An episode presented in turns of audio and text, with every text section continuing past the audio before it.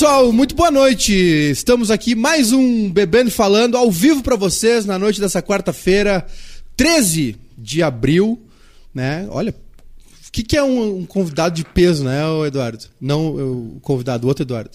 Ô, Boca. 8 e 5 tá no ar. 8 não, mas ontem atrasou por causa do KG. Estamos no ar com o Bebendo Falando, o podcast que às vezes é etílico, às vezes não é, mas a gente bebe e fala como uma mesa de bar, bate um papo, enfim. E já convidar vocês aí que estão conosco para deixar um like na nossa live, né? Que é muito importante para o nosso algoritmo, nosso engajamento. Deixa um like na nossa live. Se não está inscrito, se inscreve no canal. Se não assistir toda a entrevista hoje, fica tranquilo, tu pode assistir amanhã ou uma meia horinha depois que acabar o papo aqui, a gente já está no Spotify, no Deezer e todos os outros tocadores de podcast, tá bem? E lembrando, vocês têm o Superchat à disposição também para mandar uma pergunta, participar conosco, né? Interagir. Tô de olho aqui no chat do YouTube. Já mandar um abraço para todo mundo ligado conosco aqui, que tá acompanhando, né? Essa edição muito especial, tentamos muitas vezes, mas, né, os últimos meses realmente foram intensos para o nosso convidado. Chegou de Boston quando? Segunda? Cheguei ontem, ontem. Terça-feira de Boston. Ontem, no né? final da manhã. Vamos falar muito sobre isso, sobre os anos anteriores aí e esses próximos dias e meses que prometem ser intensos com o ex-governador, ex-prefeito de Pelotas e, quem sabe, presidenciável, não sabemos, vamos tentar arrancar dele a base de muito vinho, Eduardo Leite. Muito bem-vindo, Eduardo. Valeu, Mecá, obrigado aí a todos que nos acompanham, a quem está nos acompanhando aqui pelo bairrista. O pessoal estava cobrando muito de mim, porque a gente estava te incomodando lá nos stories. que eu dei depois de ser eleito prefeito de Pelotas foi, foi para o bairrista. Foi já eleito prefeito, na verdade. Então, tô de volta agora aqui que saí do mandato de governador para conversar com o pessoal. Quando for, de repente, quando for presidente, pode ser primeiro também. Ficar à disposição é. aí, se quiser. Mas né? eu já fui presidente do Grêmio Estudantil, é presidente da Câmara de Vereadores, fui presidente do meu partido, fui presidente do Conselho de Assistência Social. Já fui presidente de muita coisa. Já chegou dando carteiraço, viu? Olha aí, ó, viu? Trago esse, esses títulos de presidência aí. Quando o pessoal quer chamar assim, oh, vou chamar de presidente, eu digo assim, eu fui presidente. Do, é, é difícil para mim não te chamar de senhor, mesmo a gente tendo a mesma idade. É, pode chamar de você também, de, de, a, de 85 ou de... Eu sou 84, dezembro ah, 84. A liturgia do cargo, né? Vamos respeitar os mais velhos, então. Por favor. Como é que foi, falando nisso, como é que foi ser governador do estado com 33 anos? Então, uh, eu sempre digo que eu, eu não aceitava, eu nunca colo me coloquei como melhor do que ninguém por ser mais jovem. Também não aceitava que tentassem me colocar como pior por ser mais jovem. Eu acho que conheço muita gente jovem que faz política de um jeito velho. Tem, não faltam exemplos aí na política, né? Uh, de, de, de gente nova de idade, mas que faz política velha. E exemplos de pessoas de mais idade que fazem política com cabeça renovada, arejada. Então acho que a idade não interfere e acho que os gaúchos entenderam isso quando me escolheram governador. Uh, então, 33 anos, assumi o governo, fui um dos mais jovens. Acho que o Borges de Medeiros também tinha 33 anos quando virou governador. O Júlio de Castilho tinha 31 quando virou presidente da província. Já que está aqui no bairrista, vamos falar dos história, nossos aí, né? Dos nossos aqui. O Brizola, se eu não me engano, tinha 37, que é a minha idade agora quando virou governador. Então tem exemplos assim de, de vários políticos que ao redor dessa idade viraram governador do estado. Então é uma responsabilidade muito grande. Eu busquei me dedicar muito para cumprir aí com o meu papel e, modéstia à parte, acho que entregamos um estado bem melhor do que aquele que a gente assumiu lá em 2019. E tu, se não me engano, tu foste o primeiro desde o Brizola a morar não, no, desde no o, palácio? Desde, desde eu acho que o Olívio morou lá um tempo. O Colares morou lá também.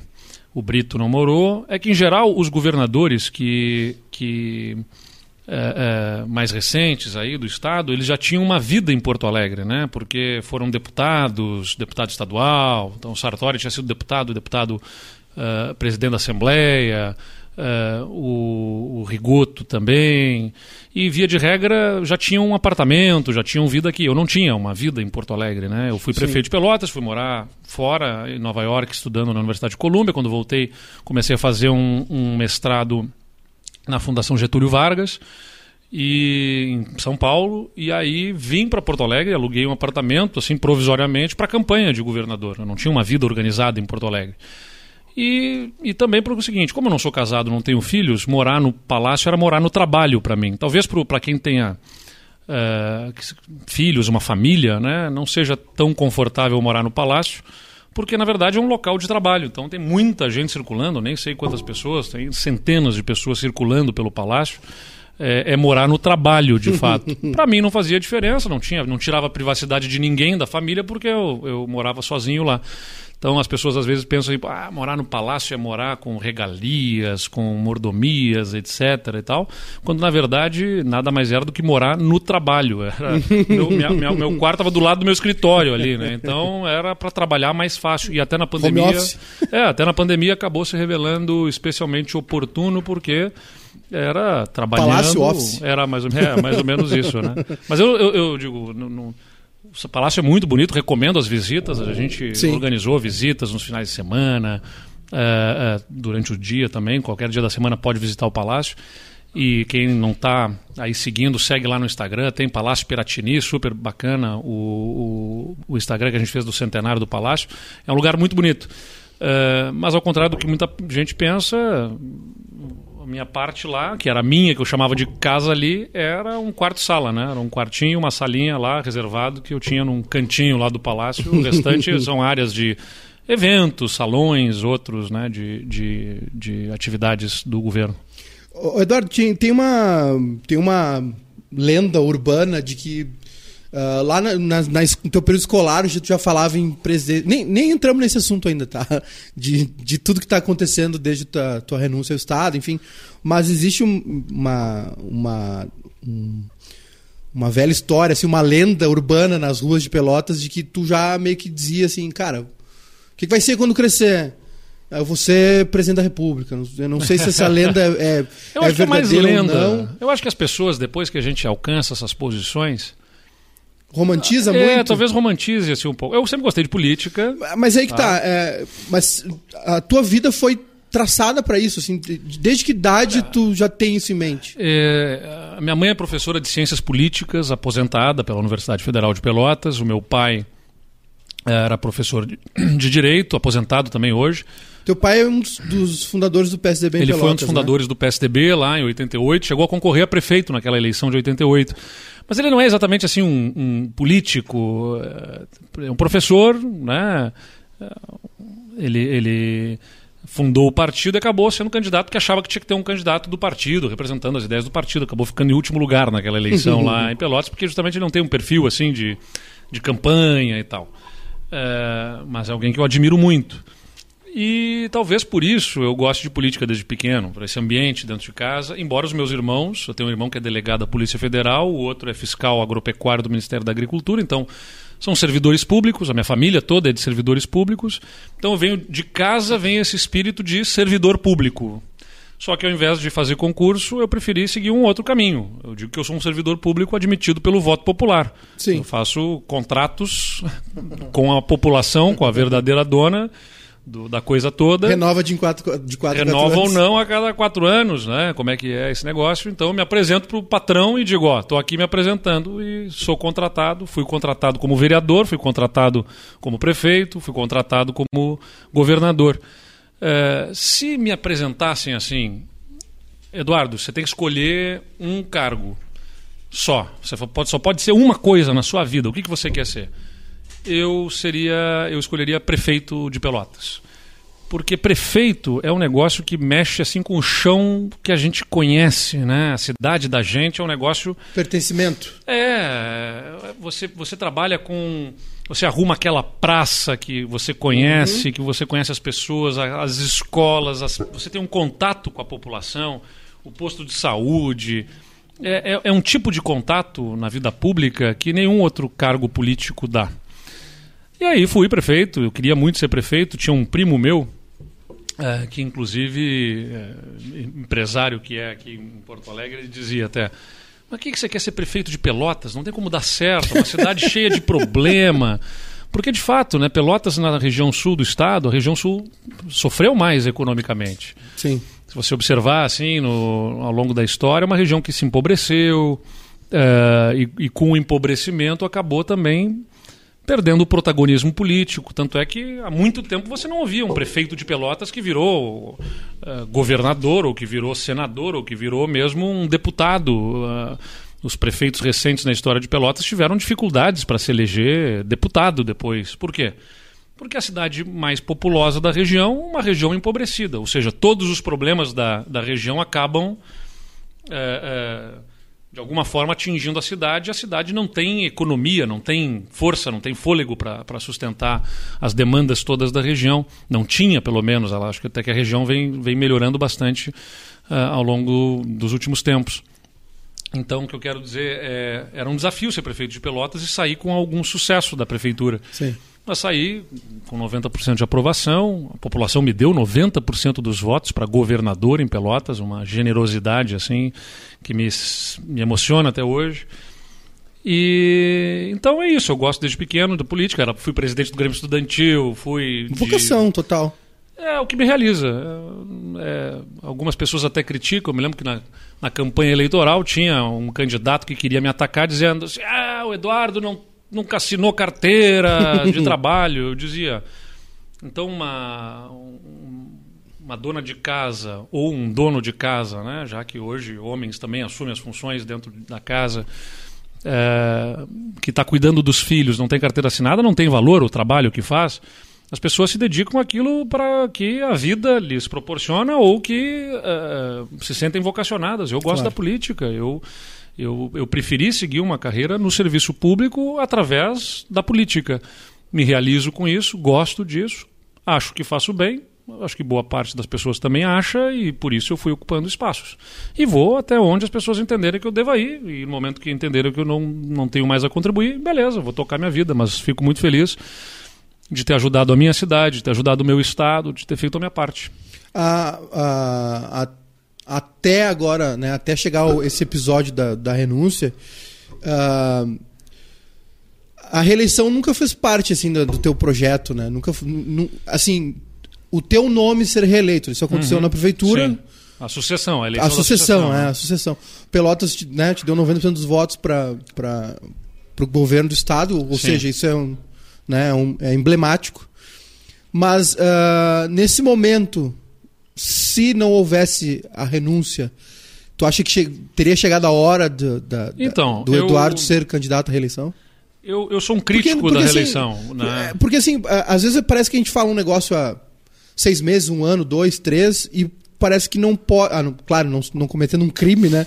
Não sendo não, algo. Para mim, mim, não é um é tabu, opinião, né? assim, entendeu? É, é, tanto é que eu apoiei a reeleição da Paula em Pelotas, do Pozobon em Santa Maria, uh, apoiei a reeleição da Fátima para pegar a Novo Hamburgo, uh, prefeituras do PSTB, que eu defendi a reeleição, e pego a da, de Pelotas mesmo, da Paula, que eu defendi a reeleição. Então, acho que a reeleição não é um problema em si mesmo, mas no nosso sistema político brasileiro acaba sendo, como toda regra, tem exceções. Né? Tem hum. exceções, toda, toda regra tem as suas exceções. Mas, em regra, em regra, a reeleição acabou sendo mal assimilada no Brasil. Uh, por quê?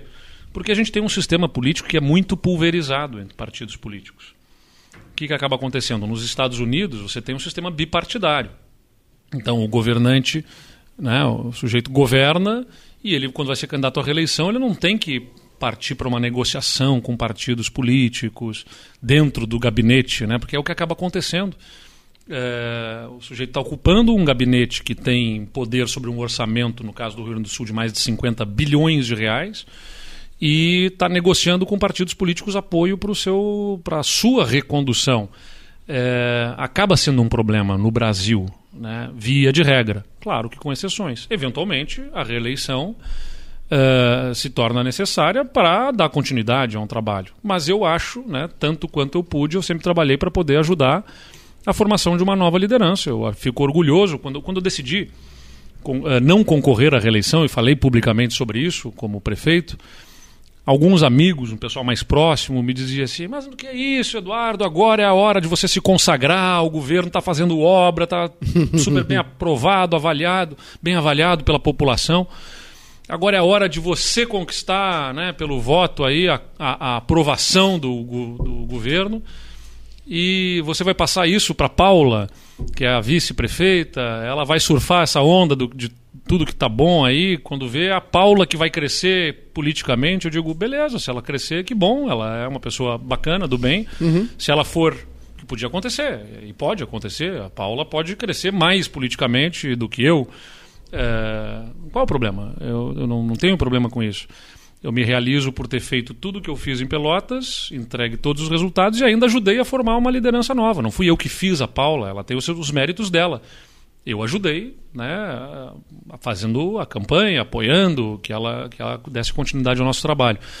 Então não é um tabu para mim, mas tanto quanto for possível que a gente tenha continuidade de projeto, não necessariamente com a mesma pessoa na liderança, eu acho saudável na nossa democracia que a gente possa passar o bastão. É claro que a gente não vive tempos normais.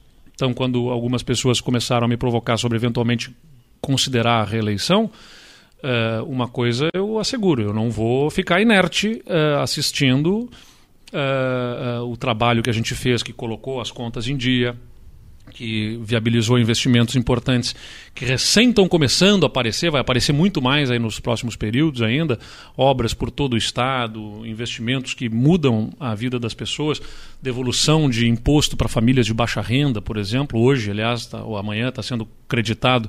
Lise, depois me ajuda aí, que está nos acompanhando aí, quando é que é que acredita o, o valor no cartão dos, da, do Devolve ICMS, a gente tem uh, um, uma série de conquistas que eu não quero ver dar para trás. Uhum. Acho que pode continuar o nosso trabalho com outras pessoas. O Ranolfo, por exemplo, que está agora como governador, vice, né? é um cara leal, competente, né, dedicado ao trabalho. Eu acho que ele é um nome que pode tocar esse, esse serviço adiante.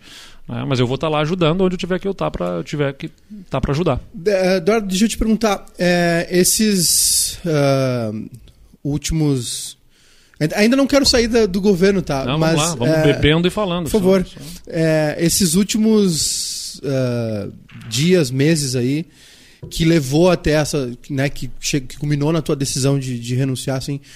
Uh, independente da decisão que tu tomou, tá? Como, como é que foi, assim? Me dá um bastidor, assim. O quanto tu sofreu ou não dormiu, ou conversou com pessoas, ou consultou pares, ou amigos, ou parentes. Como é que foi para ti esses últimos dias até tomar essa decisão? É, quando a gente faz as, as, coisas do jeito que a gente acredita, eu acho que. Foi tranquilo? É difícil perder o sono. Não, eu durmo com. Sempre tive a, a condição de dormir com tranquilidade, né? a não ser quando tem alguma crise, algum problema. É, não é que seja tranquilo, nada tranquilo. Uhum. Mas é aquela hora que você ouve muitos conselhos, é, muitas pessoas, mas a decisão é, é, sua, não adianta, né? Aliás, os verdadeiros amigos, parceiros aí diziam isso. Não, Eduardo, eu acho isso, acho aquilo, mas quem tem que decidir é você com o seu coração, né? Com o que você pensa. É, e foi o que eu fiz. Eu, eu participei das prévias do PSDB não venci as prévias. Respeitei o resultado, fiquei na minha, não, não enfrentei o resultado das uhum. prévias. Uhum. Apesar do problema no aplicativo, apesar de outras denúncias, enfim, eu não, não preferi não enfrentar o resultado das prévias. Está lá, com legitimidade, o seu vitorioso. Pelo bem do partido? Não, porque eh, não valia a pena ficar né, enfrentando o resultado. Tá, tá dado o resultado, ok, toca. As prévias busca foram se fevereiro, né? Foram em novembro do ano passado. Novembro? Já fazem quatro isso. meses, quatro Cara, meses já. Tinha sido esse ano. Então, me recolhi, fiquei cuidando das coisas do governo. Uh, o avançar, investimentos aí nas rodovias, na saúde, na educação, uma série de anúncios que a gente vinha fazendo e que a gente deu sequência e fiquei cuidando das coisas do governo. No final de fevereiro começa uma, uma meu nome a ser lembrado novamente. Talvez pelo baixo desempenho. Né, que... Nisso as pesquisas estão rolando, né? As pesquisas estão rolando. O, o, o, Dória venceu as prévias e ao invés de melhorar nas pesquisas, piorou. Né? Foi o que acabou acontecendo. E olha, acho que é injusto até. Acho que ele fez um governo. Uh, uh, com bons resultados em São Paulo, acho que é injusto, só que ninguém está discutindo justiça ou injustiça de rejeição, é um fato que acabou acontecendo. Então isso vai gerando, acho que, um nível de ansiedade nas pessoas, que é procurar alternativas, e o meu nome começou a ser lembrado novamente. O Kassab fala numa entrevista sobre o meu nome, foi muito correto comigo, me ligou para dizer, ó, oh, falei no seu nome, né, e quero conversar aí com você a respeito disso. Tá, vamos, vamos conversar. Me apresentou um caminho para eu ser candidato. aquilo tomou uma proporção, teve muita cobertura na imprensa, o que demonstra, se teve cobertura na imprensa é porque tinha demanda né, pelo onde, assunto. Onde a fumaça a fogo. É, tinha uma demanda pelo assunto. E chegou mesmo né? a essa situação limite de realmente existiu a possibilidade de tu deixar ah, o PSDB? Ele apresentou um caminho ali. Eu, eu como eu disse, eu estou na política com um sentimento de missão. Eu olho essa eleição e vejo uma polarização muito ruim para o país. Né? Muita gente que está com Lula porque quer tirar o Bolsonaro. Muita gente que está com o Bolsonaro porque quer evitar o Lula. Só que eu acho que a eleição é um momento muito precioso, que acontece apenas de quatro em quatro anos, para a gente desperdiçar simplesmente votando contra alguém. Entendeu? É, quer dizer, se a gente quer reclamar, quer ser contra, você pode postar todos os dias na rede social contra um, contra o outro. Mas votar, você só tem uma vez a cada quatro anos. Desperdiçar o momento do voto simplesmente para votar contra, eu acho que tem que ser o momento que a gente vai com as esperanças, que a gente vai com o que a gente quer construir, não com o que a gente quer destruir para a urna. É que depende da eleição, né, Eduardo? 2018 foi complicado. Não, não, tudo bem, mas é isso que eu estou dizendo. E deu no que deu. É. Entendeu? E deu no que deu. A gente teve um segundo turno muito ruim, decisões para um lado ou para o outro que muita gente não estava satisfeita, muita gente votando no PT sem estar satisfeita de votar no PT lá em 2018, muita gente votando no Bolsonaro sem se sentir representado uh, uh, do outro lado. A gente não, não, não dá para passar por isso de novo. A gente tem que ir para a urna com esperança, com uh, pensamento positivo. É, aquele, aquele, velho ditado, né? Quem semeia vento colhe tempestade. Se você vai para a urna com ódio, com com rancor, com mágoa. Tá, você está plantando isso, no final das contas, é isso. A, gente tá, a urna vai devolver, o voto vai nos devolver o que está nos motivando naquele voto. É, é, o, meu, é o meu pensamento. Uhum. Então, isso, isso me sensibiliza e aí eu me peguei, de fato, pensando. Bom, é, a candidatura que o meu partido escolheu não está conseguindo virar o jogo da sua rejeição, uh, por mais injusta que ela seja. E, e não está nem apresentando um caminho, né? Porque eu, eu sentei e conversei com o Dória depois da, das prévias e perguntei para ele, né? O que, que você pretende fazer para resolver essa taxa de rejeição? E não houve uma resposta objetiva. Houve uma mensagem ali de autoconfiança. Não, nós vamos virar, nós vamos virar. Né?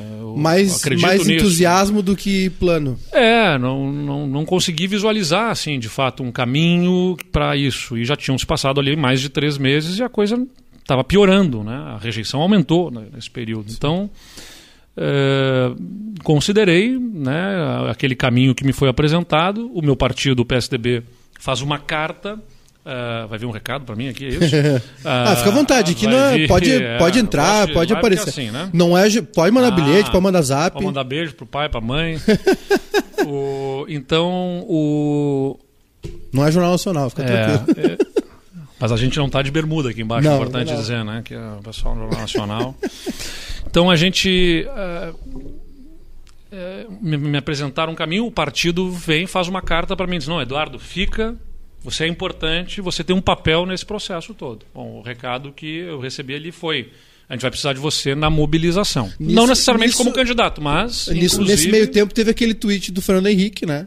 Dizendo sobre resultados das prévias. É, logo depois, enfim. na verdade. Mas assim, eu não tô, ninguém está questionando o resultado das prévias. Ninguém está questionando a legitimidade das prévias. A Sim. questão é que o cenário mudou tem outros partidos agora envolvidos numa decisão. Outros players. Tem a federação, né? Então é isso que mudou o cenário, mudou o contexto. Uhum. Né? São quatro meses já que aconteceram as prévias. Passou muito rápido, eu achei que era janeiro, fevereiro. A rigor, nós estamos há também quatro meses de começar a campanha eleitoral, menos de quatro meses. Né? O tempo que falta até começar a campanha eleitoral é menor do que o tempo que se passou desde as prévias. Ou seja, se tem a expectativa de que muita coisa possa mudar daqui até a eleição, é o mesmo tempo que é, é, é, menos tempo do que teve das prévias até aqui. É mais ou menos o seguinte, o, né, cara ganha as prévias, Sim. metade do caminho já foi, né, metade do caminho já foi e, e não melhorou, piorou. Então é, tem que ter um olhar objetivo sobre isso. Mais uma vez insisto, acho que é injusta a rejeição que o Dória tem. Acho que é um cara que trabalha com dedicação, uh, uh, tem métodos, faz bons times, mas, mas o ponto objetivo disso, né? O ponto vai, objetivo vai é... além disso, né, Eduardo? Acho que rejeição também não é só É, é, claro que o povo avalia o trabalho que foi feito, enfim, e acho que São Paulo teve um, teve um não teve um, um papel importante, na, importante na pandemia, a questão né? da vacinação, ah. tudo, mas ninguém está tirando isso. Mas enfim, a gente tem que olhar para a eleição com como é que a gente enfrenta uma eleição difícil dessa. E eu acho que o Brasil precisa de um caminho que esteja livre de conflitos anteriores. É, bem ou mal, o, o Dória acabou se envolvendo uh, nesses conflitos, nesses confrontos, gerando dificuldade para ser depois um, um, um conciliador. Né? Talvez isso seja, esse seja um fator.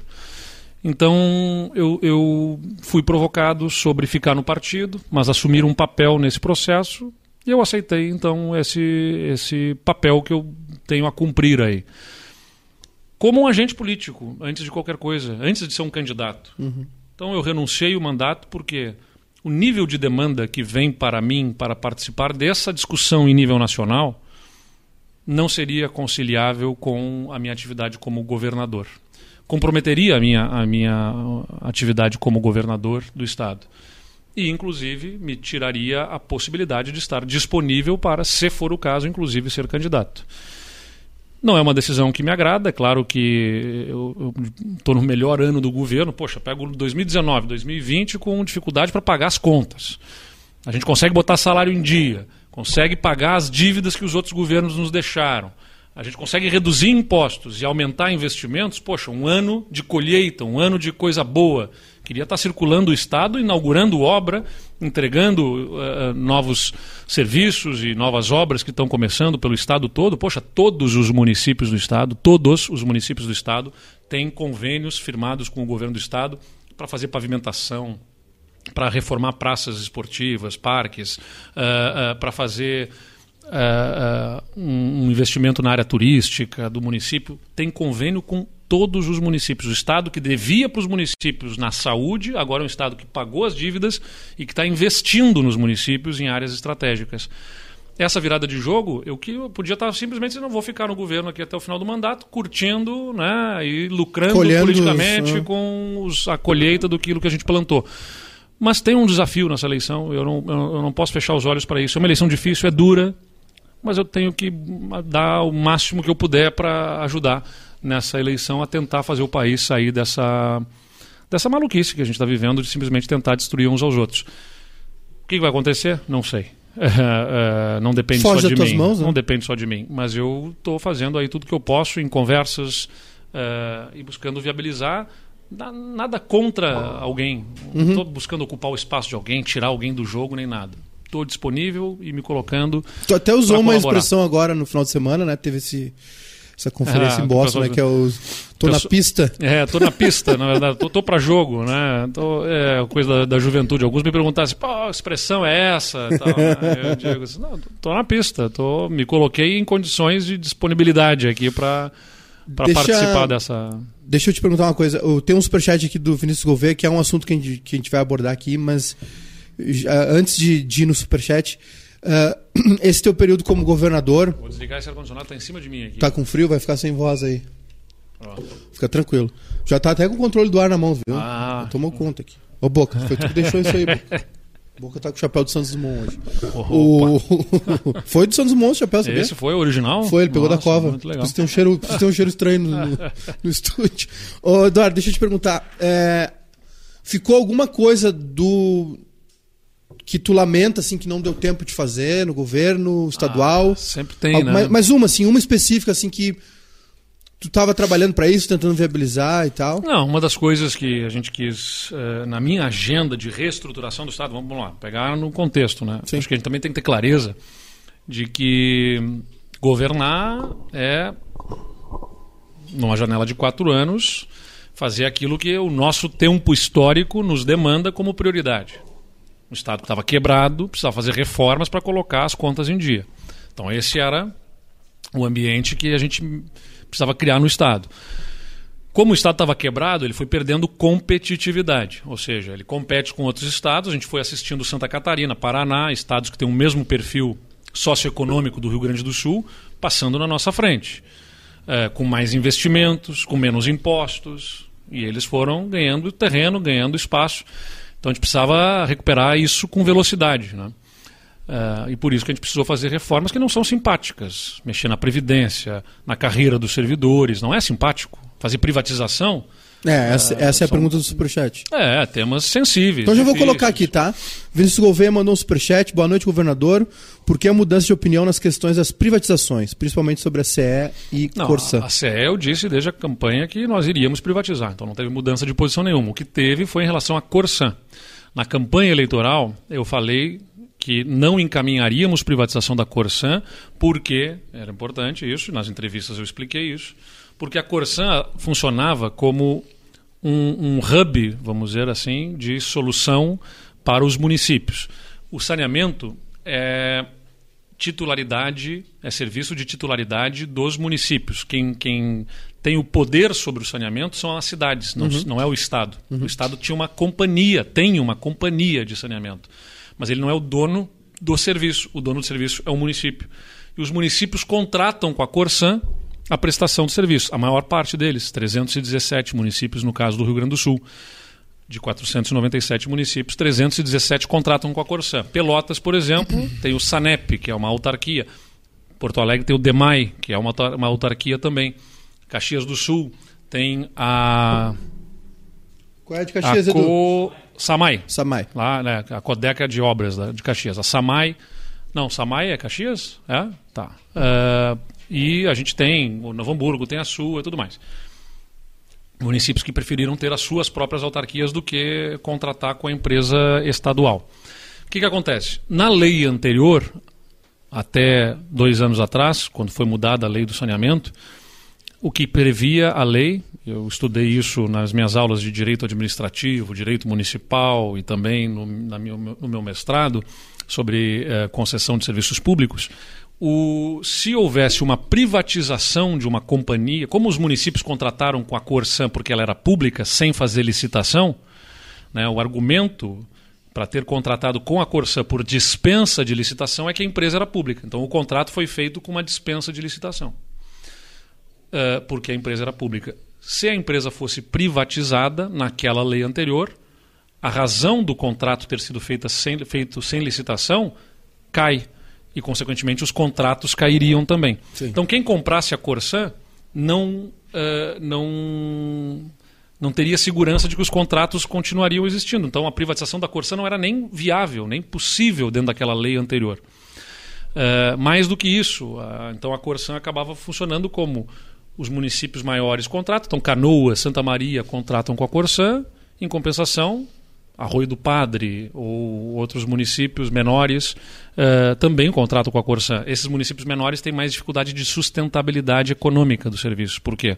Porque custa caro fazer saneamento e então é na escala é que acaba se pagando, senão você tem que cobrar, teria que cobrar tarifas muito altas desses, desses cidadãos dessas cidades pequenas.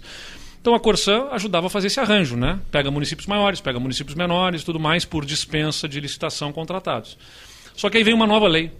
Mudam a lei nacional e a lei federal passa a dispor o seguinte: se for uh, pública a empresa, ela não vai acessar mais financiamentos de bancos públicos com subsídios de juros uh, e uma série de limitações de contratações Uh, inclusive fazendo com que os municípios não possam mais ter contratos por dispensa de licitação, teriam que fazer licitação e a empresa pública entrar na licitação. Aí mudou de figura o negócio. Mudou de figura por quê? Porque a chance da Corsan começar a perder os contratos começa a ficar real uh, se ela não fizer os investimentos. Ela, a Corsan tem que mostrar a capacidade de fazer os investimentos para atender o que a lei exige de universalizar até 2031 uh, o, o, saneamento, é, o, especialmente tratamento de esgoto, coleta e tratamento de esgoto, e ela seria incapaz de fazer isso. Uh, e sendo incapaz de fazer esses investimentos, ela não tem essa capacidade, a Corsan, e ela está vedada de contratar financiamentos com os bancos públicos, como o BNDES, por exemplo. Uhum. Uh, sem ser capaz de fazer os investimentos, os municípios começariam a ter razão para romper com a Corsan. E rompendo com a Corsan, o Estado ficaria com uma companhia de saneamento que não tem contratos de saneamento. Poderia chegar nesse extremo. Quer dizer, os municípios começam todos a romper com a Corsan, o Estado fica com a companhia e com todo o passivo da companhia sem ter receitas. os municípios ficariam prejudicados por não ter uh, o saneamento, porque é difícil fazer as licitações, os contratos, ficaria um embrólio, uma, um, um enrosco ali, né, uhum. do ponto de vista jurídico, ficariam os municípios sem saneamento e o Estado ficaria com uma empresa quebrada nas suas mãos.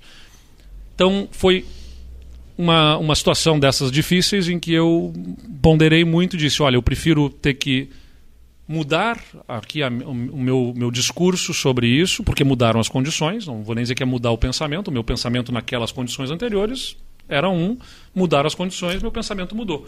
Uh, mas eu prefiro que mude eu e eu pague o preço de ter que explicar isso para a população do que o Estado pague o preço, os gaúchos paguem o preço de o governador sentar ah, como eu disse que não ia fazer, não vou fazer, a empresa vai quebrar, paciência, mas é porque eu disse isso em outras condições e eu não quero passar por cima daquela palavra. Esse, esse é o maior dilema que um político enfrenta de Você quebrar que algumas promessas? É, porque mudar as condições é difícil, como eu disse, a minha, a, você tem que rever as suas posições constantemente, as, a, as situações mudam. Sim. Uh, ficar parado, travado, né? simplesmente para poder dizer, ó, oh, não, eu não cumpri aquilo que eu disse. Mas se mudaram as condições, eu preciso explicar para a população. Mudaram as condições. A Corsã se justificava como uma empresa pública naquelas condições. Mudou a lei, aí se impõe como responsabilidade que a gente conduza o processo de privatização. Se eu não fizesse esse movimento, eu tenho líquido e certo que a Corsan acabaria virando uma nova CE ali na frente. E é importante lembrar, a CE não estava conseguindo nem pagar o imposto para o Estado. Ela cobrava lá, todo mundo que pegar a sua fatura de energia elétrica vai ver que está lá escrito na energia o quanto de ICMS é pago. Aliás, baixou o ICMS esse ano, a gente baixou por conta da redução dos impostos aqui no Estado. Uh, então aparece lá, as pessoas estavam pagando o ICMS. A CE cobrava a fatura com o ICMS embutido. A SET tinha que pagar para o Estado o ICMS que ela estava cobrando do consumidor. Mas como ela estava quebrada, a empresa, ela não pagava. Ela tinha que pagar 120 milhões de reais por mês para o Estado de ICMS e pagava 40. Se acumularam mais de 4 bilhões de reais de dívida da companhia com o governo do Estado. Então, desde que a privatização foi feita, a nova empresa paga, já pagou mais de um bilhão de reais adicionais de ICMS para o Estado Uh, se, se, a Corsan não fosse conduzida à privatização, ela viraria fatalmente em poucos anos uma CE também sem condição, sem condição de investir e quem sabe até de pagar para o próprio Estado o que é devido. Como é que se explica isso, Eduardo? Pro, pro, ah, é difícil. é difícil explicar, né? Porque a gente, é, assim, é, privatiza, não privatiza, são, são é, uh, ideias, né, a, a, defesa ou não da privatização são ideias de, de são pensamentos, né, uh, não só partidários, tem, correntes que, que econômicas que dizem que sim, que não, enfim, é, é, é uma questão muito, às vezes até pessoal, mas quando a gente senta para ouvir e ouve esses termos, a gente compreende. É, né? mas, é, mas, mas esses termos, essas explicações, geralmente não é. chegam na gente. O, Acho que o, o principal é o seguinte, né? O que que, como, como é, é que difícil, se desmistifica isso? É, como é difícil de explicar, é muito, fica muito mais fácil pro demagogo, né? O cara que quer fazer demagogia vem com discursos fáceis. Ah, a empresa é nossa, que é orgulho para o Estado. Mas a questão não é, é orgulho ou não orgulho da empresa. Até porque é o seguinte: o Rio Grande do Sul tem uma situação de atendimento de esgoto tratado muito fora do nosso perfil socioeconômico. Um estado como o Rio Grande do Sul. Lá, como São, assim? Assim, São Paulo, por exemplo, se eu não me engano, vai a quase 80% do esgoto coletado e tratado. Uhum. Paraná tem cerca de 60% do esgoto coletado e tratado. Né? O esgoto é coletado, vai para as estações de tratamento que fazem todo um tratamento nos seus, uhum. nas suas diversas formas. Tem reatores anaeróbios, por exemplo. Né, todo um caminho lá que eh, o esgoto percorre para ser lançado de volta nos mananciais hídricos uh, em, em, condições de não poluir né, os nossos mananciais, as nossas praias, os nossos rios, córregos, enfim, ou de gerar doenças para a população. Uh, então é muito importante ter o tratamento do esgoto. 60% no Paraná, se não me engano, 80% no São Paulo, 20% no Rio Grande do Sul. Então, quer dizer, pelo perfil socioeconômico Entendi. do estado do uhum. Rio Grande do Sul, 20% de esgoto coletado e tratado é um absurdo. Tem que crescer rapidamente isso. Uh, então, as pessoas precisam entender isso. A gente quer ter uma empresa de saneamento ou a gente quer ter esgoto coletado e tratado? Para conseguir universalizar coleta e tratamento de esgoto, tem que, ter, tem que fazer investimentos em redes coletoras nos bairros das cidades. Tem que fazer coletores troncos, que são uh, uh, nas principais avenidas, principalmente, né, geralmente se faz aquilo que coleta o esgoto dos bairros né, nessas redes coletoras e leva Aí, eventualmente, tem, como, por exemplo, Pelotas, lá eu sei bem como prefeito que eu era, como é uma cidade muito plana, tem que fazer estações elevatórias, porque o que acontece? Você vai, uh, você faz o esgoto se movimentar numa, num local plano uh, por declividade, por gravidade. Então, o que acontece? Você faz Uhum. Né? O, o, um grande percurso ele vai fazendo uh, inclinado, vamos dizer para o pessoal entender, né? no, o enterramento daquele cano, daquela tubulação toda, só que em 8 quilômetros que tem que percorrer, sei lá, um, né, esse coletor tronco, você tem que ia chegar a não sei quantos quilômetros de profundidade. Sim. Então você faz enterrando, aí vai até uma estação elevatória que tem que fazer bombeamento desse esgoto para fazer mais. Isso tudo é dinheiro. Aí até chegar a uma estação de tratamento de esgoto, que vai ser que é um negócio complexo também. Uh, tudo isso é muito dinheiro. No Rio Grande do Sul levaria mais de 12 bilhões de reais para fazer a universalização da coleta e tratamento de esgotos. A Corsan tem conseguido investir 300 milhões de reais por ano. Então levaria aí, faz as contas, 30, 40 anos para fazer uh, a universalização do esgoto no estado. Não dá, a gente tem que fazer em 10 anos isso aí. Por quê?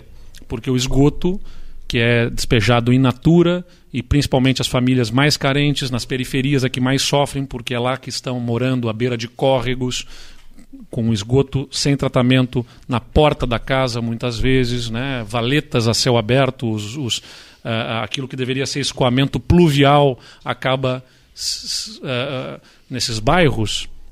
Já que estou entrando aqui nessa complexidade toda, eu não quero ficar, ficar fazendo um curso aqui sobre isso. Não, nós já vamos parar de falar de cocô, tá? É, pois é. mas é uma coisa que é importante, porque claro, claro talvez a maior parte da nossa audiência aqui viva em locais que não está vendo esgoto na frente de casa. Sim. Mas o seu esgoto pode estar sendo simplesmente afastado. É o que mais tem no Rio Grande do Sul, uhum. nas cidades, que é afastamento. As pessoas têm um, o esgoto do seu prédio ligado numa rede coletora que simplesmente leva para até algum lugar. Afasta, joga longe dos nossos olhos. Polui.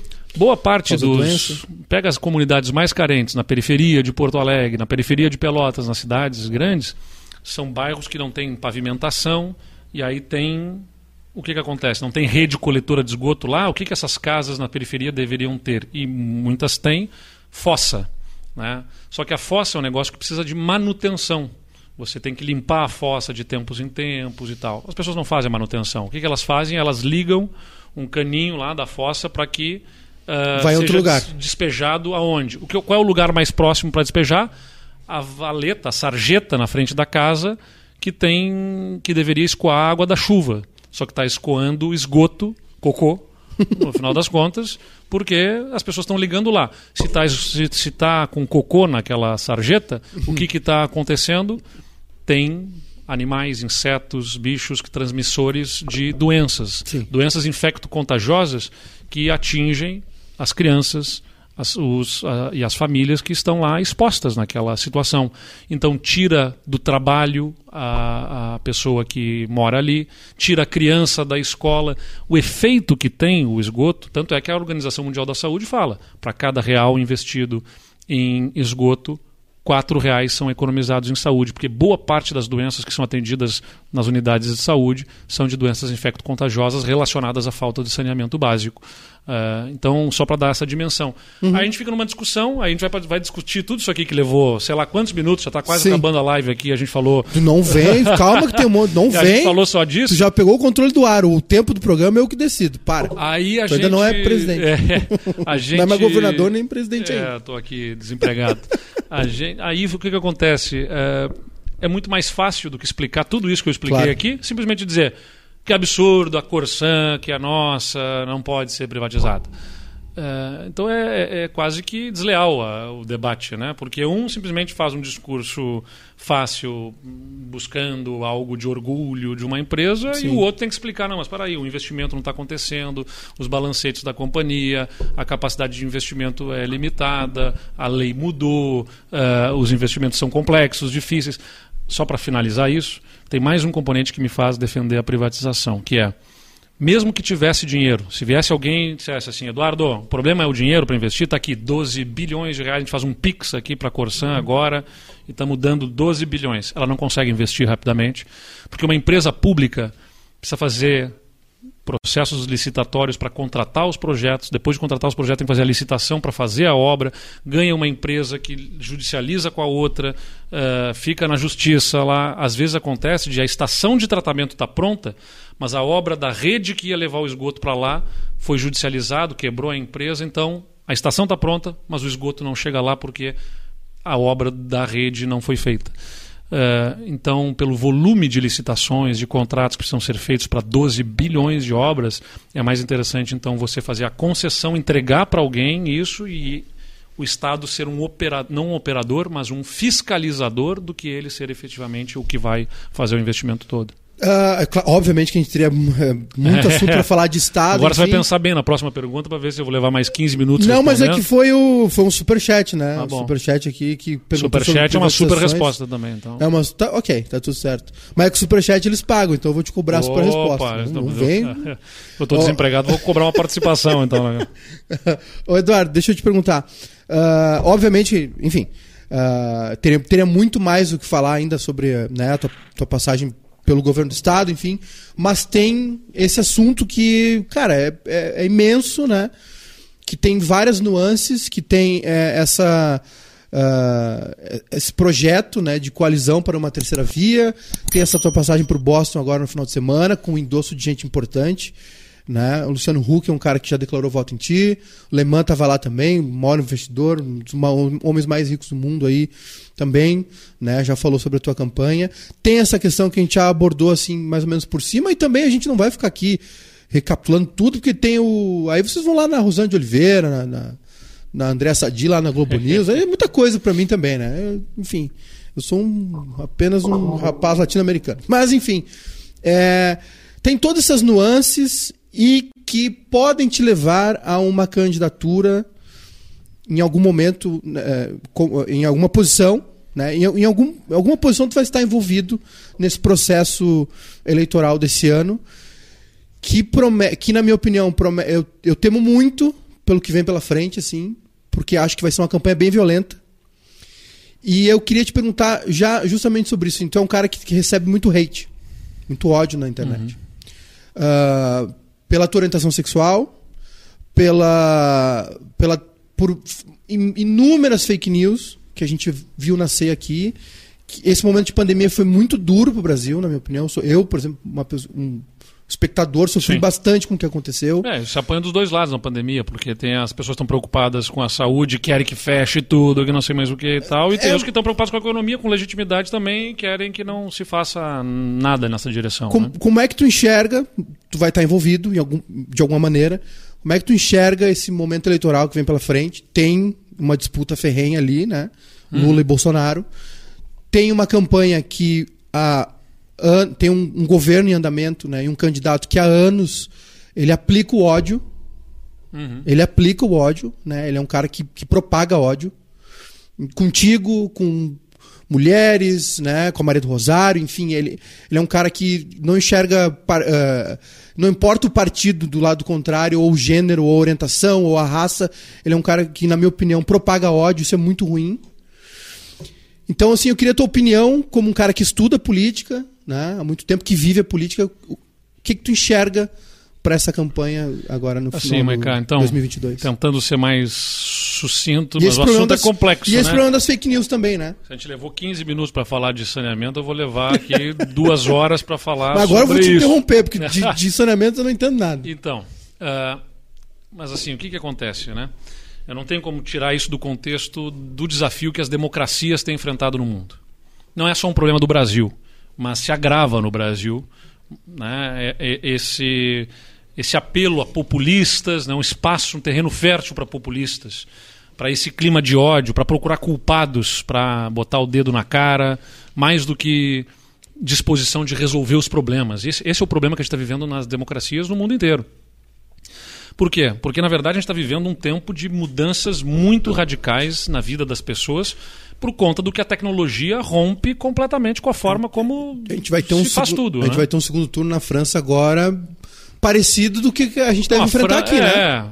É, claro, num outro nível de debate, né, a população é diferente, os candidatos, consequentemente, são diferentes. Uh, mas os Estados Unidos, com Trump, uh, e outros países também vivendo a ascensão de candidatos uh, populistas para um lado e para outro.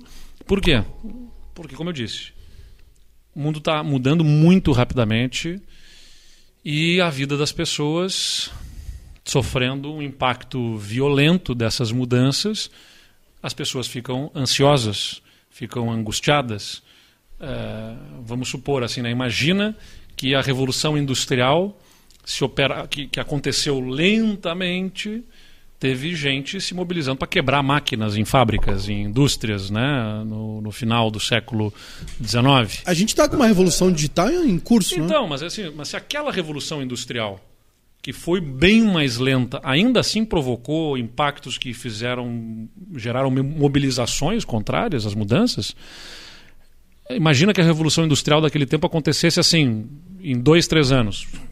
Empregos de artesãos, de camponeses fossem em dois, três anos simplesmente extintos e substituídos por máquinas uh, uh, construídas ali. Não, levou 30, 40, 50 anos, mais de, do que isso, esse processo todo de, de transformação lá. O que a gente está vivendo agora é, vamos lembrar, celular aqui. Uhum. Celular é uma, um negócio que, como smartphone, há 10 anos não era do jeito que é. Estou tentando me lembrar aqui a primeira vez que eu tive um smartphone, uhum. acho que foi uh, 2009, qualquer coisa assim.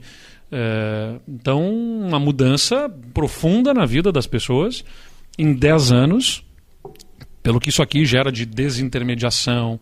Né? As pessoas pedem, se, se locomovem, pedem carro por aplicativo, o que antes era um telefonema que você tinha que ligar para o táxi, conseguir qual é o lugar do táxi e tudo mais. Então, o taxista está ansioso por causa dessa coisa dos aplicativos.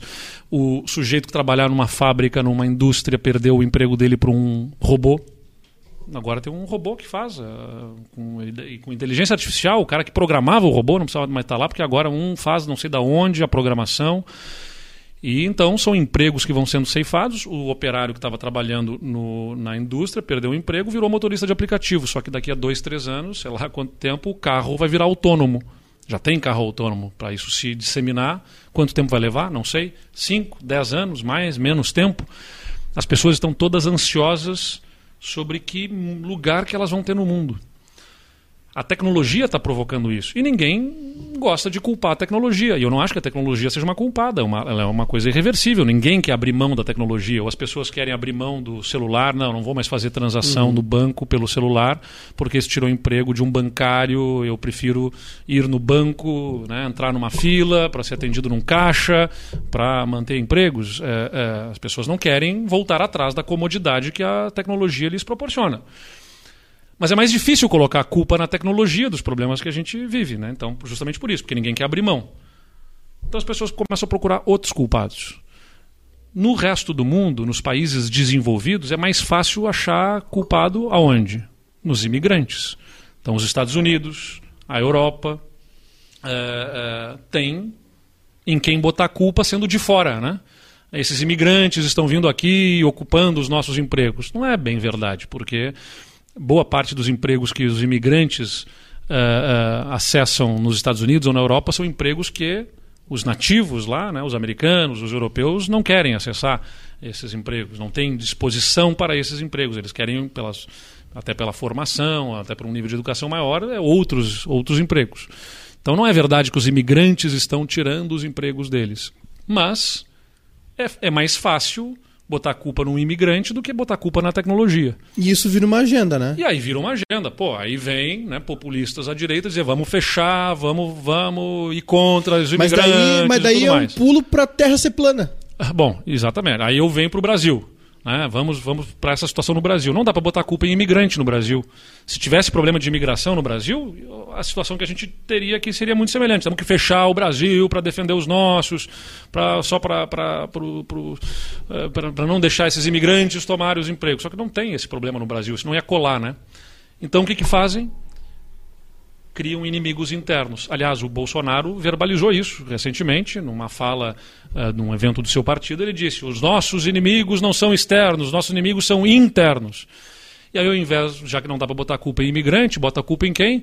É nessa minoria uh, do, do, gaysista, uhum. uh, é por causa da, dessa coisa de cotas para negros, os índios. O índio pesando uma rouba. É, exatamente. Então você tem uma, uma série de discursos contra as minorias que foram conquistando o seu espaço para fazer crer de uma forma simplória, como eu disse, problemas complexos, com uma resposta superficial e, e totalmente vazia. Mas aí, mas, mas aí cola, gruda, né? feito um é, porque o cidadão super médio, bonder na cabeça O cidadão médio, né, o sujeito está lá. O cidadão médio, eu digo o seguinte, o sujeito que está lá trabalhando, que trabalhava numa função dessas, que eu disse que está vivendo sob ansiedade de que lugar que ele vai ter no mundo, para ele é mais fácil resolver, né, acreditar nessa verdade. É verdade, antes antes de os gays terem o lugar que eles têm no mundo, a minha vida estava mais fácil, eu estava com menos medo. Antes dos negros terem cotas aí para eles, eu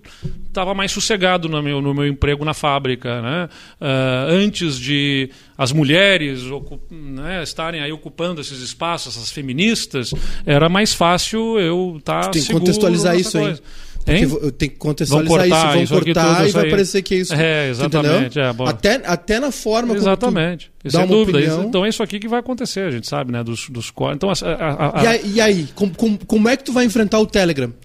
O- os grupos de WhatsApp? Não tem resposta fácil e objetiva para isso. A gente vai ter que insistir, na verdade, em sensibilizar as pessoas no sentido de que não é razoável que um país que tem a beleza que o Brasil tem na sua diversidade, que é uma força, não é razoável que a gente fique brigando uns com os outros. Deixa eu dizer, Maiká, assim, se as pessoas brigam dentro da família porque é Bolsonaro ou Lula, que é direita ou esquerda, tá tudo errado, entendeu? Tá tudo errado. Não faz sentido se eu perguntar para as pessoas agora aqui qual é o que, que é a coisa mais importante na sua vida, né? A pessoa vai dizer minha família. Mas o cara briga por, no WhatsApp por causa de Lula ou Bolsonaro. Com o que é mais importante para eles, o que é mais importante a família, o cara tá brigando. Então como é que a gente vai construir um país? Se, se o cara desconstitui, destrói a família por causa de opinião política, como é que você constrói um, um- um Brasil inteiro eh, eh, sem, sem, sem ter tolerância, respeito a opiniões diferentes? A gente vai ter que chamar e sensibilizar as pessoas para o que é próprio do brasileiro, na minha visão, né? que é a esperança, que é a tolerância. O brasileiro é um povo acolhedor, eu não, eu não acredito que o brasileiro seja isso que está aí, de tentativa de destruição de um dos outros. Eh, a gente passou por momentos difíceis, crises, escândalos de corrupção, que talvez tenham deixado o terreno fértil para surgir salvadores da pátria, esse discurso de nós contra eles, uns contra os outros. Eh, mas eu acho que botamos o dedo na tomada, vimos que não é bom e temos que ter um aprendizado. Não está bom, não tem- qual é o sentido? Estamos brigando uns contra os outros e a inflação está tirando o poder de compra das pessoas. Estamos brigando uns contra os outros e, e- e a gente tem um desemprego em taxas altíssimas. Eh, a gente tá todo mundo tentando se destruir e a vida das pessoas está piorando. Então não é razoável que a gente insista nesse caminho. né? Vamos buscar um caminho de construção e não um caminho de destruição. Ah, tem um superchat aqui do Iago Duarte, tá te elogiando, Eduardo. Parabéns, Eduardo Leite, nosso futuro presidente. O Brasil precisa de Muito mais obrigado. políticos como você. Moro no interior do Pernambuco, Pernambuco perdão, Opa. e lhe acompanho à distância, é diferenciado, siga firme, boa sorte. Quando eu fui a Pernambuco nas prévias, me disseram lá: o gaúcho é um pernambucano a cavalo. Me disseram lá. Pernambuco e Rio Grande do Sul tem uma identidade nessa coisa do, de bairrismo. Bairrismo, De exatamente. bairrismo, né? Pernambuco também é um estado que canta o seu hino, que tem orgulho das suas tradições, Uhum. da sua história, que também tentou se, se tornar independente. É. Então tem muita, muita similaridade aí com a gente. Eduardo, deixa eu te perguntar mais uma coisa. Aliás, quero te perguntar muita coisa, tá? Vamos lá. Mas é, existe um prazo, né, estabelecido para definir essa terceira via. 18 de maio, mais ou menos, né? Foi, não é uma data oficial, né? Porque o que conta é a homologação, né? A homologação que é Mas mais. É o seguinte, a, a lei eleitoral define que em julho os partidos fazem as convenções que escolhem os candidatos e apresentam até dia 5 de agosto. 5 então de é agosto isso é a que data, é o né? prazo Oficial. oficial. Mas esta coalizão, podemos chamar? Coalizão? Uma, um- é, uma coalizão, uma, aliança de uma partidos. aliança é, de né? partidos pela terceira via, estabeleceu uma data, 18 de, de, de maio, né? Para definir esses dois nomes. Ah, tua relação com a senadora Simone Tebet melhorou, né? Não, a gente tem conversado, trocado ideias. Eu- eu- olha, se a gente está na política com sentimento de, missão, sentimento de missão, não pode ser por uma aspiração pessoal. entendeu? É, Esse, esse é o ponto que chegou para ti?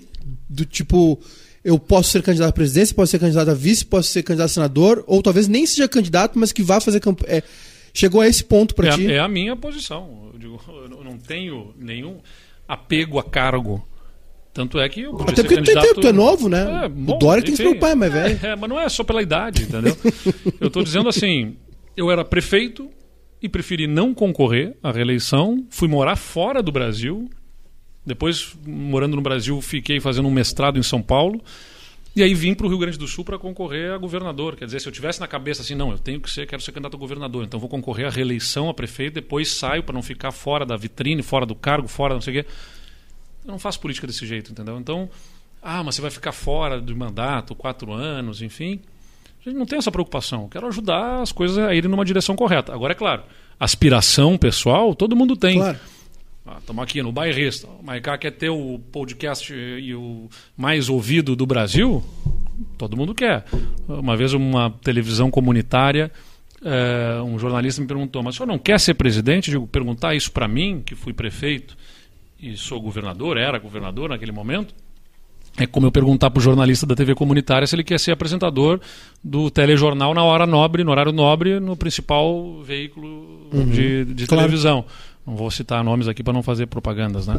Não, não tem mas a gente Tem ninguém vendo.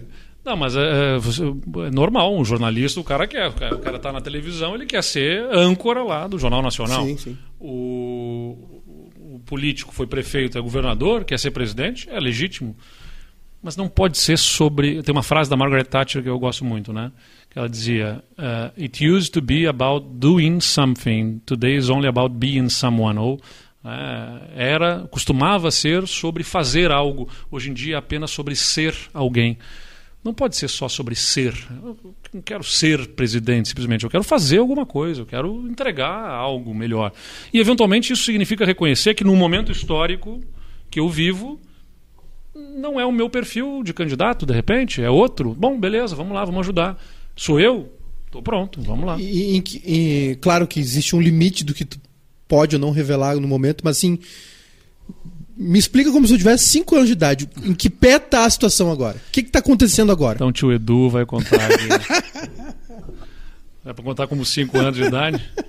Então, sabe o que, que o presidente faz? Tem que falar assim, né? Quando eu recebi as crianças no, no Palácio Piratini lá também, escolas visitando o Palácio Aqui Piratini, eu o recebi. Brizola colocava metralhadora É. nele.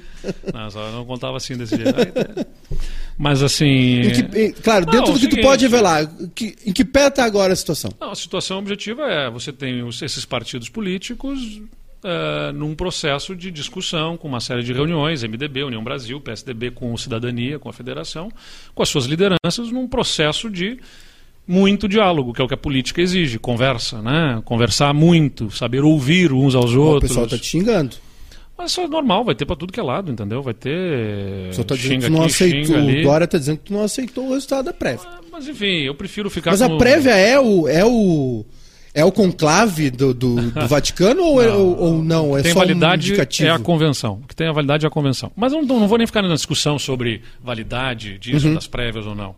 Porque, assim, se você parte para uma discussão apenas sobre formalidade eh, técnico-jurídica, ou seja, o que, que vale as prévias ou aquilo, aqui, quer dizer que a política faliu.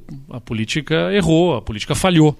Porque a política é justamente vamos sentar e conversar o tanto quanto for necessário para a gente poder ter um mínimo de entendimento. E eu aposto nisso. O Dória pode ter falado algumas coisas aí que eu não gosto, mas eu prefiro acreditar que o sentimento que vai preponderar para ele, como para os outros, é o que ele mesmo falou no dia 22 de fevereiro, não faz muito tempo. Ele disse num evento nacional: o amor que tem pelo Brasil é maior do que ele mesmo. E se ele tiver que apoiar alguém que melhor tenha condição de representar uma alternativa, ele vai fazer isso, vai apoiar alguém. Então ele falou isso lá num evento. Eu não estou nem dizendo que esse alguém seja eu, pode ser que seja. Se for eu, eu acredito que ele terá esse amor ao Brasil para apoiar. Se for outro eh, ou outra pessoa, né? temos a senadora Simone Tebet, que ele tem essa mesma disposição, porque não vale a pena fazer política se for sobre nós. É sobre os outros, é sobre o que a gente pode fazer para as outras pessoas. Se o Brasil está dividido entre Lula e Bolsonaro, um querendo tirar o outro, simplesmente contra o outro, e a gente precisa de uma alternativa, a gente tem que ter desprendimento para reconhecer que eventualmente. eh, sei lá, se, se me provarem, se me mostrarem, Eduardo, esquece, não querem um jovem, as pessoas não vão votar em você porque tem 37 anos, elas não aceitam isso. Eu acho que é injusto que, que acharem que, porque é por causa da minha idade, eu não possa ser o Sim. presidente. Até porque eu brinco. Jovem é esse menino do Chile que tem 35, eu tenho 37. né? O cara do Chile se elegeu com 35 anos de idade. Eh, então acho injusto, mas seria um fato objetivo, ó. Ou não. Eduardo, esquece, as pessoas querem uma mulher agora. É isso que está tá se demonstrando. As pessoas querem uma mulher e a Simone se encaixa melhor. Eu digo, beleza, vamos lá, Simone, quanto- vamos ajudar. Quanto de pesquisas tu recebe por dia ou por semana? Quanto Ah, vocês estão mapeando? Seguidamente a gente tem pesquisa sendo. Agora tem muita pesquisa sendo divulgada também publicamente. Então, eh, a, a pesquisa ela não diz apenas sobre o que a população quer, né? Também diz o que a população não quer. Sim. Então, a rejeição dos candidatos, o humor do eleitor, você tem que olhar a pesquisa Muda muito, maior, rápido, né? Ah, ah, por exemplo, o Sérgio Moro. Sim. Né? Há, há dois anos, sei lá, ah, antes de entrar governo, o Sérgio Moro era visto como um, um enxadrista. É, como eu disse, eu, eu quando concorri Mas a- depois, aí, com- ah, mu- claro, é, é, usei até um tempo de espaço maior, né? É. Mas tem, tem a- a- próprio Dória, por exemplo, é Quando eu concorri a governador, eu comecei a campanha em agosto com 6%. Duas semanas depois da televisão, eu tinha 18% naquela campanha de 2018. Para prefeito foi a mesma coisa, eu tinha 9% na pesquisa em julho, começou a televisão, cresci, cresci rapidamente. A população vai começando a prestar atenção, eventualmente, mais para lá, mais para cá, em alguns momentos, e muda o cenário. né? E aí, vamos, vamos fazer um exercício hipotético aqui, Eduardo. As coisas né, fluíram bem, o Eduardo é candidato a presidente, e aí lá no segundo turno, ou no, prim- enfim, em novembro lá, eleito presidente do Brasil, 1 de janeiro de 2023, começa a trabalhar. E aí? Ah, vou dizer o seguinte, co- né? Como é que resolve? Acho que O que, que, que, que se O faz? que a gente fez aqui no Rio Grande do Sul, acho que é um bom exemplo assim para o Brasil. Um, um estado que sempre foi muito dividido politicamente. É porque eu tenho o jantar com o Ranolfo. Eu combinei de jantar com o Ranolfo. Ranolfo, estou atrasado, desculpa. Aqui, Ah, Ranolfo já jantou um monte. Vocês passaram três anos cuidado aí, Ranolfo. Dá um tempo. Ranolfo, Tô- segura aí. o tempo que tu tô jantou aí. com ele, eu tô tentando trazer ele aqui. Te acalma, Ranolfo. Não, tô brincando. O... Vou lembrar. o governador. Né? Vai vir aqui. Imagina, tá Mais rápido do que tu, inclusive. Aliás, eu quero que tu prometa aqui que se tu ganhar presidente, vai vir aqui. Tá bem. Não Ah. fica só, só visualizando nossas mensagens no Instagram lá. Mas aí, eu- deixa eu falar. É tu que vai continuar com o Instagram quando for presidente Tô ou não? aqui, tô com o meu Instagram. É, tu do comanda mesmo lá? Sim, sou eu mesmo. Sou eu mesmo. Por Então isso era que tu que não respondia nossas mensagens, só é, curtia? Porque sou eu, justamente é isso. então, o, o Rio Grande do Sul também, além do problema nas contas, Estado quebrado que estava, tinha uma divisão política que nos impedia de avançar, de discutir com Sim. tranquilidade os problemas, né? E então o que, que eu vejo para o Brasil? Mais ou menos a mesma coisa. A primeira, a primeira coisa que o novo presidente precisa fazer é trabalhar por uma pacificação, que não significa vamos convergir em tudo, vai todo mundo estar tá de acordo com tudo, não é isso. Mas é saber é, trazer a bola para o centro, né, botar a bola no chão e a gente conseguir conversar, conversar, conseguir dialogar. Um, um amigo meu foi, foi tomar, foi fazer um, conseguiu entrar lá nos Estados Unidos, foi fazer um trabalho e, e aproveitou para tomar vacina, logo que reabriu as coisas agora no começo do ano, no, no final do ano passado. E aí uh, no começo desse ano. Começo desse ano. Agora, o, não, Biden está um ano já, né? Já faz um ano. É, então foi ano passado, meio do ano passado, para por junho, enfim. E aí eu perguntei, como é que estão as coisas aí? E aí ele disse o seguinte, cara, não. não... Porque era um ambiente de ruptura também, né? De, de polarização, sim, sim, sim. né? E teve todo aquele caos do, do Capitólio. E ele disse, cara, não se fala mais nada. As pessoas estão tomando vacina, é um país em paz. Uhum. Então, você tem que trazer, como eu disse, a bola para o centro, vamos né, pacificar, conversar com os setores, construir pontes. Eu, logo que assumi o governo do Rio Grande do Sul, a primeira coisa que eu fiz, aliás, antes de assumir, antes de tomar posse, eu fui na Assembleia, conversei com cada uma das bancadas, inclusive as de oposição. O pessoal me perguntava, mas você espera que o PT, que o PSOL apoie as medidas do governo? Eu digo, eventualmente, se a gente tiver condição de concordância, por que, que não? Mas não é só sobre ter convergência e, e consensos. É sobre nos respeitarmos, né? termos uh, o exercício aqui da atividade de cada um com lealdade, com respeito ao outro, para poder ter um debate sobre os problemas e não uma tentativa do governo aniquilar um adversário na Assembleia ou da Assembleia, né, com a oposição, tentar obstruir a, as votações do governo. Pô, vamos nos enfrentar no campo das ideias. Sim. E, bom, o, o, país precisa enfrentar temas muito sensíveis. Você tem que fazer uma reforma tributária, tem que fazer uma reforma administrativa para poder melhorar o ambiente econômico do país, para poder dar tração no crescimento econômico. O Brasil não consegue crescer mais do que voos de galinha ao longo dos, das últimas décadas. Se você observar, o país é isso. Vai lá, cresce 7%, dois anos depois está entrando numa recessão, cai para 2% e entra numa recessão. Aí vai lá, cresce 5% no ano passado, esse ano já tem recessão de novo. O país não consegue sustentar crescimento.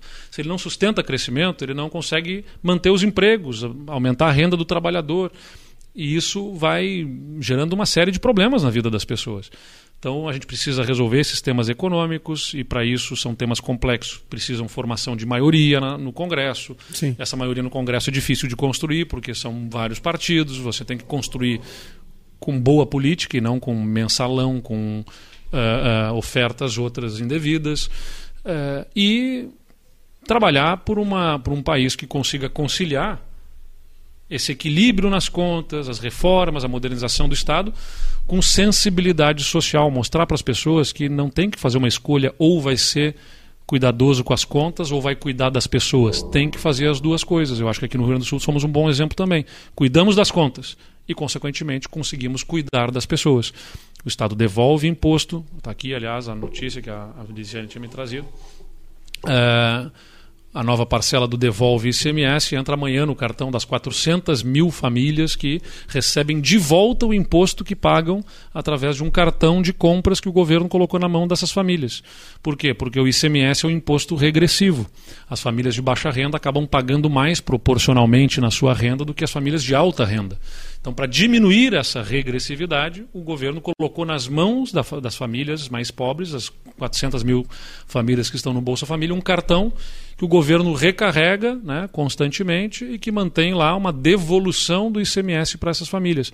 Então, aumentou o poder de compra delas, né, fazendo mais justiça tributária. E por que, que o governo consegue fazer isso? Né? São quase 200 milhões de reais que o Estado coloca na forma deste programa, mais outros quase 200 milhões também na forma do programa Todo Jovem na Escola, os 80 mil, 80 mil jovens que estão no ensino médio, na rede estadual de ensino e que estão nesse público aqui de famílias de maior vulnerabilidade, recebem 150 reais por mês, de acordo com a frequência escolar. Esse é, esse... Custa 200 milhões de reais por ano para o Estado.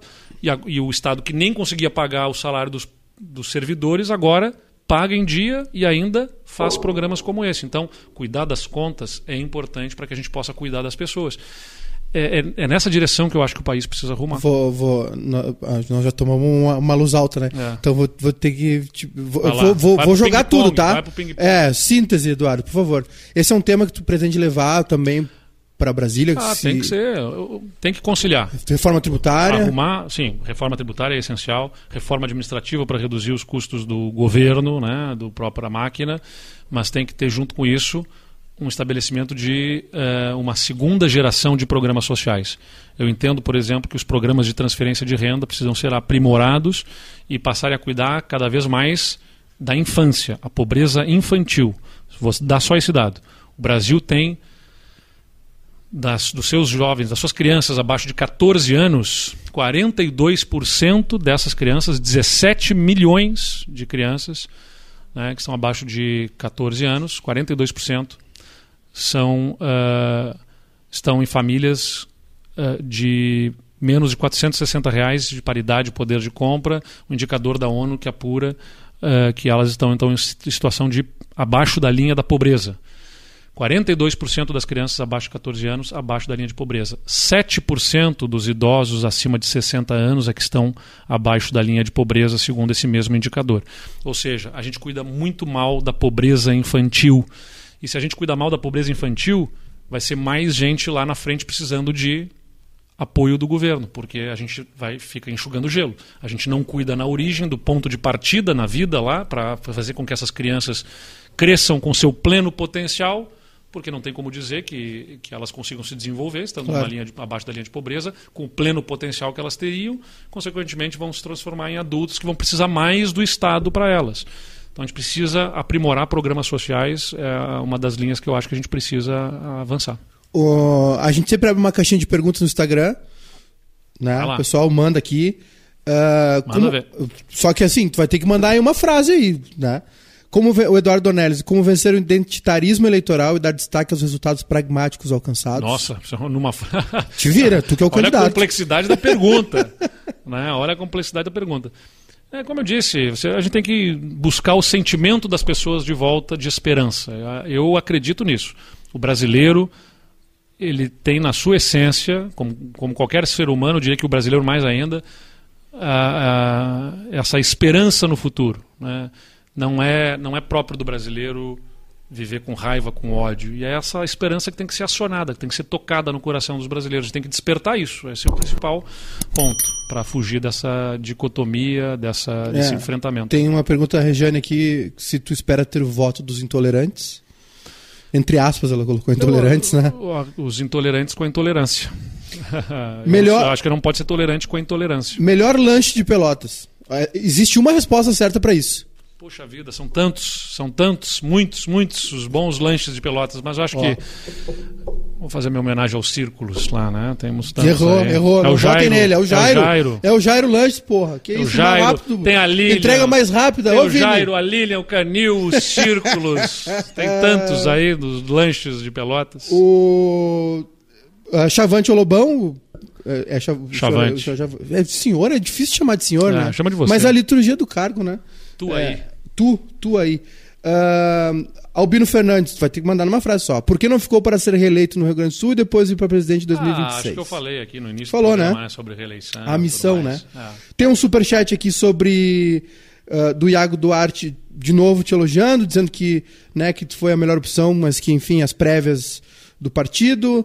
Teve um outro superchat que aí eu não sei se tu vai conseguir resumir, que hum. era sobre. Uh, o financiamento de, de campanha, né? O fundo partidário. Ah, eu, eu, acho que o fundo. Aqui, o, Gabriel Santos, né? É, o fundo eleitoral, eu acho que. Perguntando se é moral utilizar o dinheiro dos impostos para financiar partidos. Acho que com, com parcimônia, com. Uh, com economia, com economicidade.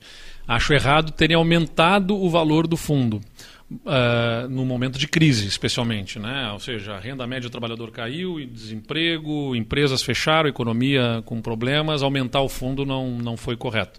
Mas ter recursos uh, públicos destinados a financiar campanhas ajuda a depender menos de financiamentos privados, uh, que às vezes acabam sendo alcançados apenas apenas às vezes, quero deixar claro, né, nem sempre, mas muitas vezes acabam sendo uh, por troca de favores. Então, o, o, financiamento público ajuda de alguma forma a diminuir a, a interferência econômica e talvez ajuda na democracia. Então, acho que ter o recurso público não é exatamente o problema. O problema é, dado a realidade do país, com dificuldades para investir em setores específicos aí, estratégicos para a população, aumentar o valor do fundo. Isso eu acho, assim, um erro. Essa é para ti, tá, Eduardo? A Baldo, erva mate produzida e encantado aqui. Tá muito boa. A, a Baldo é maravilhosa, né? Pura folha. E. São os canalhas. Aquele ali tu conhece, né? De Pelotas é, também. Está muito mal frequentado. Aqui é a República de Pelotas. Essa é a Balda, erva mate produzida em exportada para todo o Uruguai, fazendo Canárias também. Presente para ti, Eduardo. Leva contigo aí nas tuas viagens da manhã. Tu vai a São Paulo, né? Agora, Já. enfim, a Balda produz Canárias, mais consumida pelos nossos vizinhos. Queria te agradecer muito por ter vindo. A gente teria muito mais tempo, mas eu sei que a tua agenda é realmente concorrida, apertada. Mas obrigado por ter vindo. Obrigado a vocês aqui. Obrigado a quem teve paciência para acompanhar tudo aqui também. Então, numa próxima a gente é, complementa. E quando se for eleito, continua respondendo nosso, nossas DMs. Não, e se não for eleito também, né? Se não for, depois a gente nem concorra a nada, se não vão me convidar para mais nada. Não, alguma é coisa vai concorrer. Ah, alguma sei. coisa vai. Só vai me convidar de novo se eu me eleger alguma coisa, então. Sim, é a gente é desse tipo, ah, desse pô, tipinho. Eu pensei que a nossa relação era mais evoluída. Uh, gente, esse foi Bebendo Falando com o Eduardo Leite, ex-governador. Futuro alguma coisa, porque, né, enfim, será alguma coisa. Ex muitas coisas, Ex futuro muitas coisas, sabe futuro muitas ainda, coisas. Né? Obrigado, Boquita. Muito obrigado, Bruno, Barbs, todo mundo aí conosco, galera que participou aqui pelo YouTube. Quem está nos assistindo aí depois, né, eh, no gravado, deixa um like aí, nos ajuda no nosso algoritmo. Quem não assistiu tudo, pegou só o final, amanhã pode ir pro trabalho nos ouvindo, vai ouvindo no Spotify. Né? A gente está também nas plataformas de áudio, então não tem desculpa aí para acompanhar. O microfone está aberto para todos. É, obviamente que a gente tem uma. uma é, é, é, a gente tem uma dificuldade aqui que a gente está no sul, né? então a gente tem a passagem de todos. Né? Menos, menos os terraplanistas. Terraplanistas a gente não quer. Mas todo mundo que quiser vir aqui falar sobre um lugar melhor para a gente viver, né? É isso aí. Um lugar melhor porque a gente está precisando realmente de, de, uma mudança, então microfone aberto para todo mundo. Obrigado, Eduardo. Obrigado mesmo. Boa sorte no que vier aí na tua. Na sorte tua é importante. Então tá. Valeu. Gente, valeu. Obrigado. Até a próxima.